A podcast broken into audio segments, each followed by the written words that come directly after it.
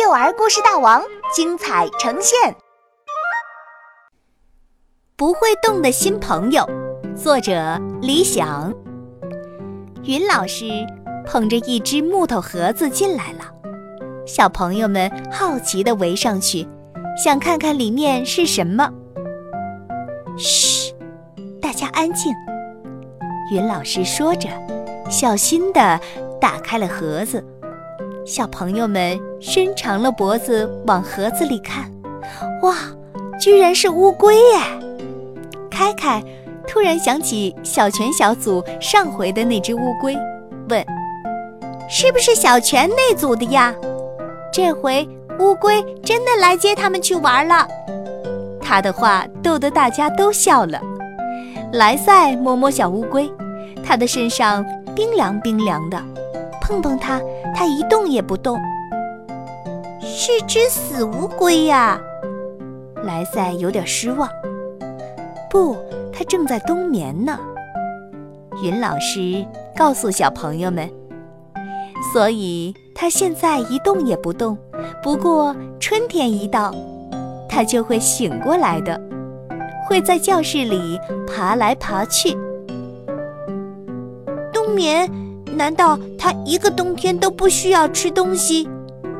豆豆问。那当然啦，西西接着说，要不然怎么叫冬眠而不叫睡觉呢？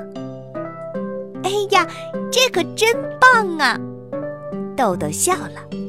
假如我也能这样就好了，吃饱一次就可以一个冬天不吃饭。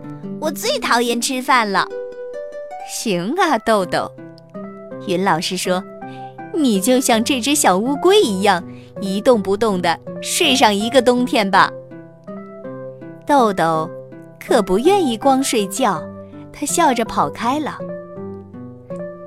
云老师把装着小乌龟的木盒子放到墙角的桌子上，告诉小朋友们：“等到小乌龟醒来，春天就到了。”要是小乌龟能下几个乌龟蛋，我们还能孵出几只小乌龟来呢。